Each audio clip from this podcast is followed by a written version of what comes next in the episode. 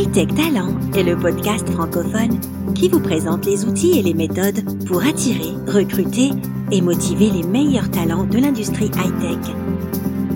Cet épisode vous est présenté par Alexandre Degénarou. Bonjour et bienvenue pour un nouvel épisode d'Hightech Talent. Je suis vraiment très heureux de vous proposer cet épisode avec Julie Knezevich car on a pu avoir une bonne discussion sur quelles sont les compétences de demain? Vous avez certainement entendu parler la prévision qui dit que 85% des, métiers de demain n'existent pas encore aujourd'hui. Ce qui veut dire que on fait face à énormément d'évolutions et de changements. Et la question, c'est dans les recrutements qu'on fait, quelles sont les compétences intéressantes à identifier chez nos candidats pour faire face à tous ces changements et toutes ces évolutions? Alors, dans cet épisode, Julie nous explique qu'est-ce qui pour elle sont les compétences intéressantes qui risquent de faire la différence justement par rapport à ces évolutions? Plus que ça, elle nous explique pourquoi ces compétences sont intéressantes et surtout comment les identifier lors des entretiens avec vos, vos futurs candidats. J'ai beaucoup aimé cet épisode car Julie est vraiment une experte dans ce domaine. C'est son quotidien de comprendre ses compétences, de les identifier et elle nous donne des outils concrets sur l'entretien, notamment comment se préparer à identifier ses compétences, quelles sont les questions à poser. Et je pense que cet épisode est vraiment intéressant et peut vraiment nous aider tous en tant que manager, leader, recruteur euh, à avoir une réflexion sur euh, les compétences qui sont actuellement dans nos équipes et de voir comment est-ce qu'on pourrait faire évoluer ces compétences ou comment recruter des nouvelles personnes avec ces atouts, ces traits de personnalité qui peuvent être euh, importantes. Alors Julie explique aussi que c'est quelque chose vraiment qui peut se travailler dans, dans, les équipes actuelles. Elle donne quelques pistes et je pense que c'est vraiment un, un, épisode qui permet la réflexion et qui peut nous permettre euh, d'avancer. Sans plus vous en dire, je vais vous laisser prendre connaissance de cette discussion euh, passionnante. Encore une fois, comme d'habitude, si vous appréciez cet épisode, n'hésitez pas à le transférer à vos collègues qui pourraient en avoir besoin, à liker et surtout à vous inscrire sur notre site internet hightech-talent.com pour recevoir une alerte dès qu'on a un nouvel épisode, car on en, poste fréquemment. Et sinon, le podcast est toujours disponible sur iTunes et sur euh, Podbean pour l'écouter durant vos trajets sur votre téléphone portable. Sans plus attendre, je vous présente l'épisode avec Julie Knezevich. Merci beaucoup. Bonjour Julie, merci d'être avec nous aujourd'hui. Bonjour Alexandre, merci de votre invitation. Alors Julie, vous êtes spécialisée en, analyse des compétences individuelles et collectives, psychologue du travail de formation. Vous êtes également directrice du cabinet Scan Assessment. Lors d'une récente conférence sur euh, les compétences de demain, vous avez présenté cinq compétences qui pourraient être les points clés justement pour ces entreprises, des facteurs qui seraient bien d'évaluer en entretien.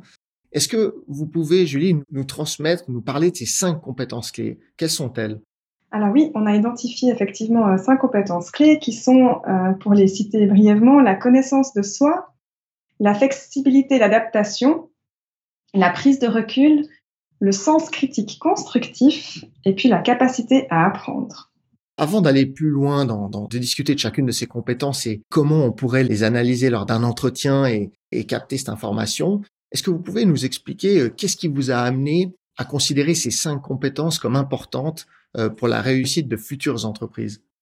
En fait, on est parti du constat en réfléchissant sur euh, un peu les compétences de demain, ce que la digitalisation amène, enfin, tous ces sujets dont on parle beaucoup actuellement. On s'est demandé quelles étaient euh, fondamentalement les répercussions au niveau des compétences purement et simplement à ce niveau-là. Et puis, dans nos recherches, on a identifié une statistique qui est ressortie grandement, qui est la suivante, c'est que 85-85% des métiers de demain euh, n'existent pas sous leur forme actuelle aujourd'hui. Alors, dans notre réflexion, ce que ça a amené comme fondamental, c'est de se dire, bah, si 85% des métiers n'existent pas aujourd'hui, on est capable de former aujourd'hui sur des compétences métiers qui existent à l'heure actuelle, mais on peut difficilement identifier quelles vont être la forme que vont prendre ces compétences métiers à l'avenir. Et puis quand on parle de compétences, il y a une distinction qui est importante, c'est la compétence métier, qui sont les compétences, euh, ce qu'on appelle les compétences hard. Euh, et puis il y a les compétences soft, qui sont du coup plutôt des compétences de nature comportementale, transférables, transversales et qui garantissent aussi l'employabilité. Et en fait, c'est vraiment sur ces compétences-là que l'on s'est concentré en partant du principe que euh, si on n'est pas capable aujourd'hui d'identifier quelle forme les métiers auront demain, par contre, on peut être capable d'identifier qu'est-ce qui va être nécessaire dans notre savoir-être et dans notre comportement pour pouvoir s'adapter aux changements qui vont venir et qui vont arriver euh, dans les prochaines années. D'accord, parfait. Alors, je, je comprends bien le, le, principe. Effectivement, vous avez identifié ces, ces cinq compétences qui sont plus des soft skills euh, pour justement et qui sont qui ont attrait à la personnalité pour que les gens et les entreprises soient encore plus flexibles et puissent justement s'adapter à, à, ces changements euh, dans le futur. Mm-hmm. Si on prend euh, chacune maintenant de, de ces compétences, la première que vous avez citée, c'est la connaissance de soi. Est-ce que vous pouvez nous en parler un peu? La connaissance de soi, pour nous, c'est vraiment quelque chose de fondamental. Euh, on s'en aperçoit de plus en plus aussi dans notre pratique. Euh, c'est quelque chose qui est, qui est prioritaire pour un bon développement euh, personnel et professionnel. La connaissance de soi, c'est en fait être capable de reconnaître ses forces et ses points de vigilance pour fondamentalement capitaliser sur ses ressources et puis pallier à ses faiblesses de manière efficace. D'accord. La deuxième, c'est la flexibilité et l'adaptation. Alors là, on est plutôt dans le fait de s'adapter à un environnement aux repères qui changent, donc avec des repères changeants. Et ça, c'est un atout considérable pour faire face aux challenges de l'avenir. Donc c'est, somme toute, une ouverture au changement et une prise en compte aussi des évolutions qui sont demandées. La troisième, c'est la prise de recul. Alors, euh, c'est le fait de prendre du recul par rapport à soi, par rapport aux expériences vécues, aux situations difficiles, et ça facilite en fait la recherche de solutions novatrices. Ensuite, on a le sens critique constructif. La flexibilité, la prise de recul, c'est OK, mais sans sens critique, c'est un peu compliqué. Donc, il est important aussi de pouvoir remettre en question l'existant dans une optique positive d'amélioration de plus, on est dans une ère où l'information est de plus en plus brute, arrive sous des formes et sous des canaux variés et divers. Donc, il devient de plus en plus important aussi de savoir faire le tri et puis d'avoir justement ce sens critique par rapport aux informations. Et là, je pense notamment aussi à ces très à la mode fake news dont on est passablement baigné en ce moment. D'accord. Et la dernière, c'est la capacité à apprendre. Ouais, évidemment, la capacité à développer ses compétences, puis aussi à en apprendre des nouvelles pour rester dans une optique justement ouverte et de développement. D'accord. Et si aujourd'hui on prend un recruteur, un manager, un, entrepreneur, quelqu'un qui, qui, doit recruter pour ses équipes, est-il possible d'essayer de les, de les déceler ces, compétences lors d'un entretien? Alors oui, du moins en partie, je pense. Euh, déjà, ce qui est important, c'est que si ces compétences, elles sont, euh, elles sont importantes de manière générale, il n'en reste pas moins qu'il va être crucial de réfléchir à ce qu'elles représentent pour l'entreprise en question. Si on reprend euh, l'idée du sens critique, OK, mais qu'est-ce que vous recherchez là derrière? Est-ce que l'entreprise est aussi à même euh, d'accepter cette critique et ce sens critique?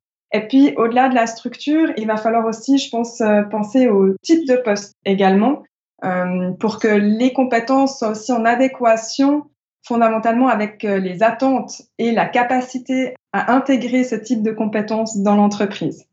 D'accord. Donc, en fait, ce qui pourrait être intéressant de faire, c'est avant chaque recrutement entretien, c'est de prendre ces cinq compétences et en fonction du poste en question, se dire en quoi j'entends la capacité à apprendre, en quoi j'entends le sens critique et constructif dans ce poste, la prise de recul, enfin, les prendre les unes après les autres et se dire pour cette personne, pour ce poste, comment je vois ces différentes compétences.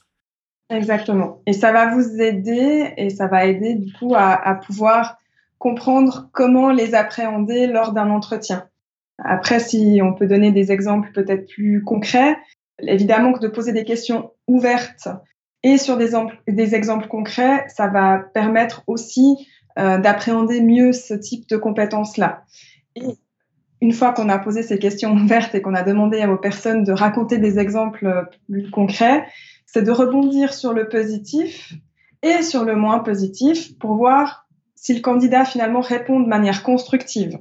Mais pour ça, et là c'est important, j'insiste, euh, c'est de mettre en place aussi pendant l'entretien un climat de confiance et également aussi d'accepter que les candidats aient des expériences moins positives pour autant qu'ils soient à même de citer ce qu'ils en ont appris ou ce qu'ils en ont retiré.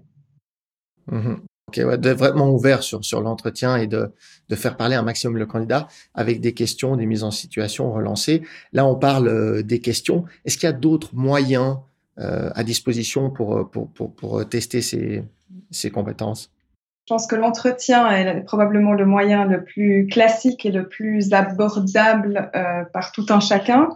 Évidemment qu'après, il peut exister euh, une multitude d'outils qu'on peut mettre à disposition. Alors, euh, on peut parler des tests euh, psychotechniques qui permettraient éventuellement d'aborder certaines dimensions. Là, je fais juste un petit, un petit aparté tout bref, mais sur le fait que entre compétences et personnalité, il y a quand même une distinction. La personnalité, on ne la change pas. Donc, si on utilise un test de personnalité, euh, ce qui va être intéressant, c'est pas forcément euh, de percevoir si la personnalité est la bonne ou pas, mais plutôt de percevoir comment la personne, lorsqu'on restitue les résultats du test de personnalité, vont accepter, vont parler de leur, de leur trait de personnalité et puis vont en faire quelque chose. C'est toujours un petit peu cet esprit-là qu'on suggère.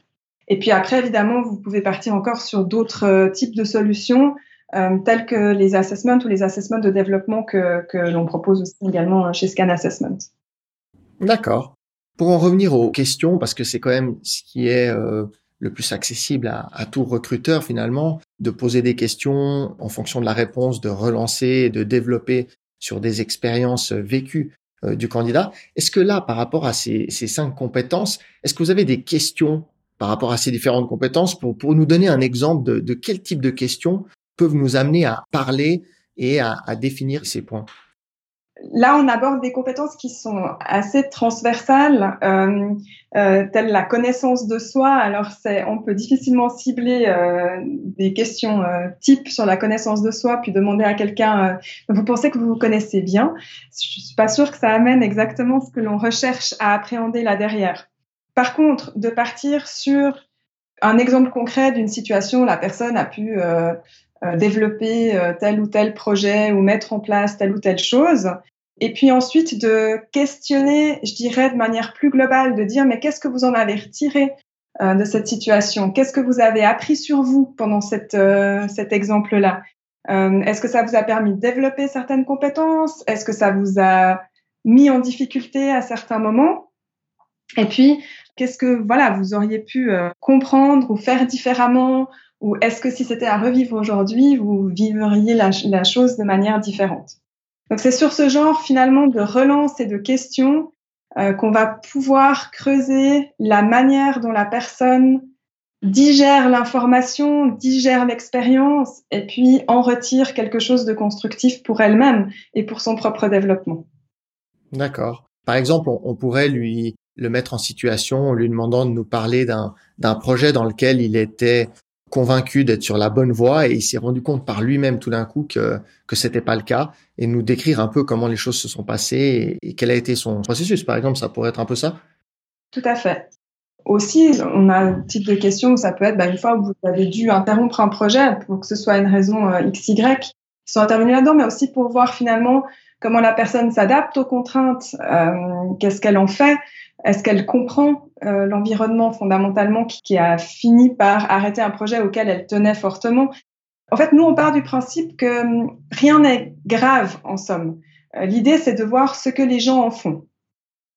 Oui, bien sûr, c'est le principe de, de, la connaissance de soi. On a tous euh, des défauts, des faiblesses, des choses qui nous plaisent plus ou moins. Et c'est vrai que on est bon quand, quand, on les connaît, quand on est conscient de ça et qu'on arrive à travailler avec finalement. Oui. Ouais, tout à fait. C'est le même principe en entretien, oui. c'est d'avoir voilà. cette ouverture d'esprit et, et d'espérer que le candidat puisse s'ouvrir et que les deux personnes aient une discussion assez franche euh, sur les, les, les échecs et les réussites. Ouais. Exactement. OK. Un employé actuel ou, ou un futur candidat euh, qui, qui, qui, serait en entretien, euh, qui possède pas ces compétences, est-ce que c'est quelque chose qui peut être développé?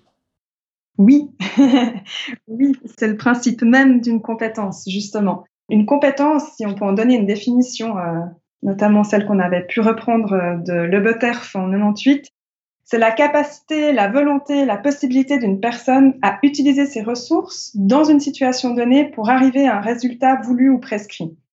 Ce qui est génial avec la compétence, c'est que c'est fondamentalement quelque chose qu'on peut développer et qu'on peut amener plus loin et qu'on peut exporter aussi. Ça veut dire qu'on peut la passer d'un certain contexte dans un autre contexte. Donc elle est transférable.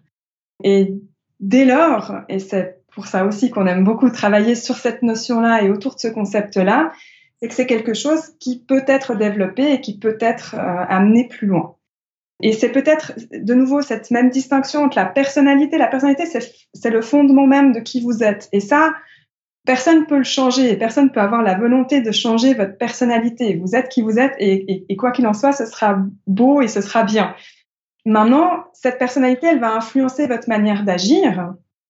Euh, par exemple, si on prend un axe classique d'introversion-extraversion, si vous êtes plutôt introverti, a priori, vous allez privilégier une communication en bilatéral ou avec des petits groupes. Euh, vous n'allez pas forcément vous mettre très en avant.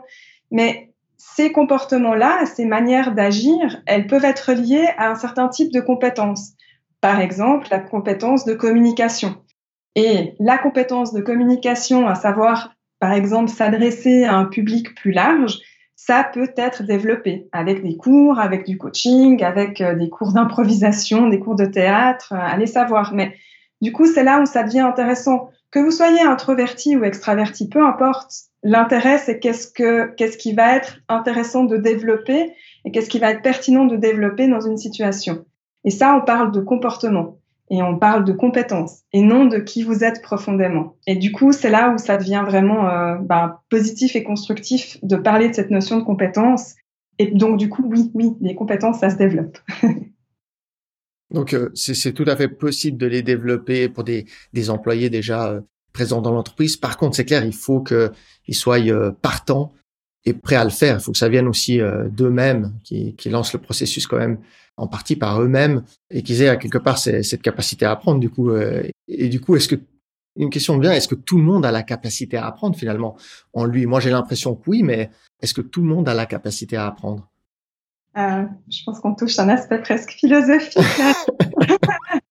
euh, je vous rejoins. Euh, j'aime à penser que tout le monde a la capacité à apprendre et à se développer.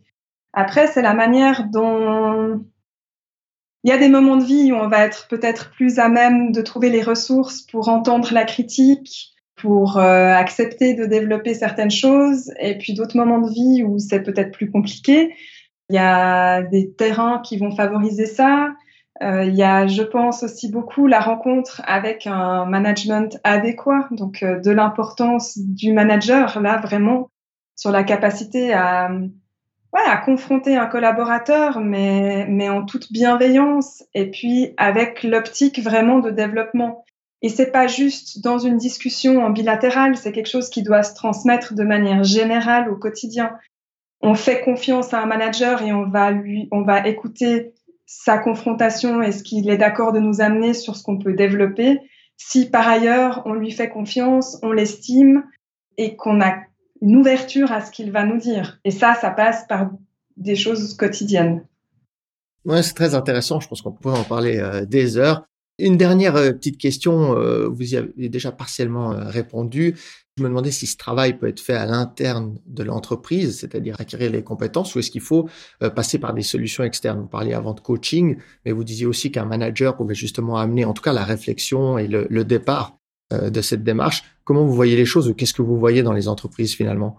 Alors, ce qu'on voit beaucoup euh, en ce moment, puisqu'on travaille aussi beaucoup dans ces optiques de développement de compétences, justement, c'est le concept de collaborateur moteur de son développement et co-constructeur de son développement. Donc, il y a une vraie volonté aujourd'hui de co-construire le développement des personnes entre l'entreprise et entre le collaborateur. Et cette amorce, moi, je la trouve extrêmement intéressante parce que, en gros, c'est identifier quels sont les besoins de l'entreprise, mais aussi identifier euh, quelles sont les compétences actuelles et le potentiel de développement du collaborateur, et d'essayer de faire un match entre les besoins de l'entreprise et les compétences et le potentiel du collaborateur.